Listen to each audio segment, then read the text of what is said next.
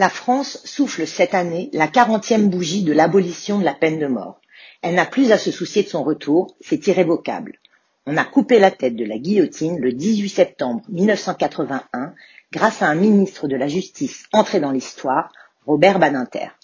Pourtant, selon un sondage Ipsos Le Monde, 55% des Français estiment qu'il faudrait rétablir la peine de mort en France. Un record pour cette étude réalisée pour la huitième année consécutive. Mais le sujet reste très clivant politiquement, selon l'étude, puisque seuls les sympathisants RN et LR adhèrent majoritairement à cette affirmation. Le sondage note également une très forte progression des partisans de la peine de mort chez la France insoumise et le Parti communiste français. De l'autre côté de l'Atlantique, aux États-Unis, seule femme dans les couloirs de la mort de la justice fédérale américaine, Lisa Montgomery a été exécutée ce mercredi.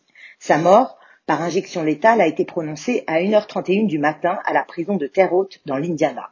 Lisa Montgomery est la première femme mise à mort par la justice fédérale depuis 1953, soit depuis près de 70 ans. Elle a été incarcérée après avoir assassiné en 2004 une femme enceinte de 8 mois pour lui voler son bébé. La quinquagénaire avait adressé une demande de clémence à Donald Trump, expliquant les drames qui avaient précédemment rythmé sa vie, mais en vain. Le rythme des exécutions s'est en effet drastiquement accéléré sous la fin de présidence de Donald Trump, qui a affiché sa détermination à procéder au maximum d'exécutions avant de quitter le pouvoir. Une fois que Joe Biden aura pris ses fonctions le 20 janvier prochain, les choses, les choses vont sans doute changer, puisque le président élu est un opposant à la peine capitale et a promis de travailler avec le Congrès pour interdire la peine de mort au niveau fédéral. En Israël, la loi concernant la peine de mort est ambivalente. En effet, Israël est considéré comme un État abolitionniste et ne procède pas à des condamnations à mort. Néanmoins, la loi de 1954 maintient la légalité de la peine de mort pour toute une série de crimes, dont le génocide ou le crime contre l'humanité.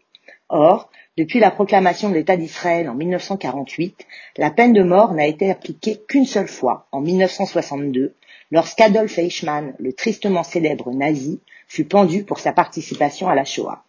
De plus, Israël a voté en 2008 en faveur de la résolution des Nations Unies pour un moratoire mondial sur les exécutions, solidifiant par là sa crédibilité abolitionniste. La tradition rabbinique présente aussi une solide fondation aux positions abolitionnistes de l'État israélien et de la diaspora juive. Au XIIe siècle, Maïmonide déclarait ainsi qu'il est préférable d'acquitter mille personnes coupables que de mettre un innocent à mort. Les restrictions à l'utilisation de la peine capitale que l'on trouve dans la loi israélienne reflètent ainsi l'héritage de ces coutumes.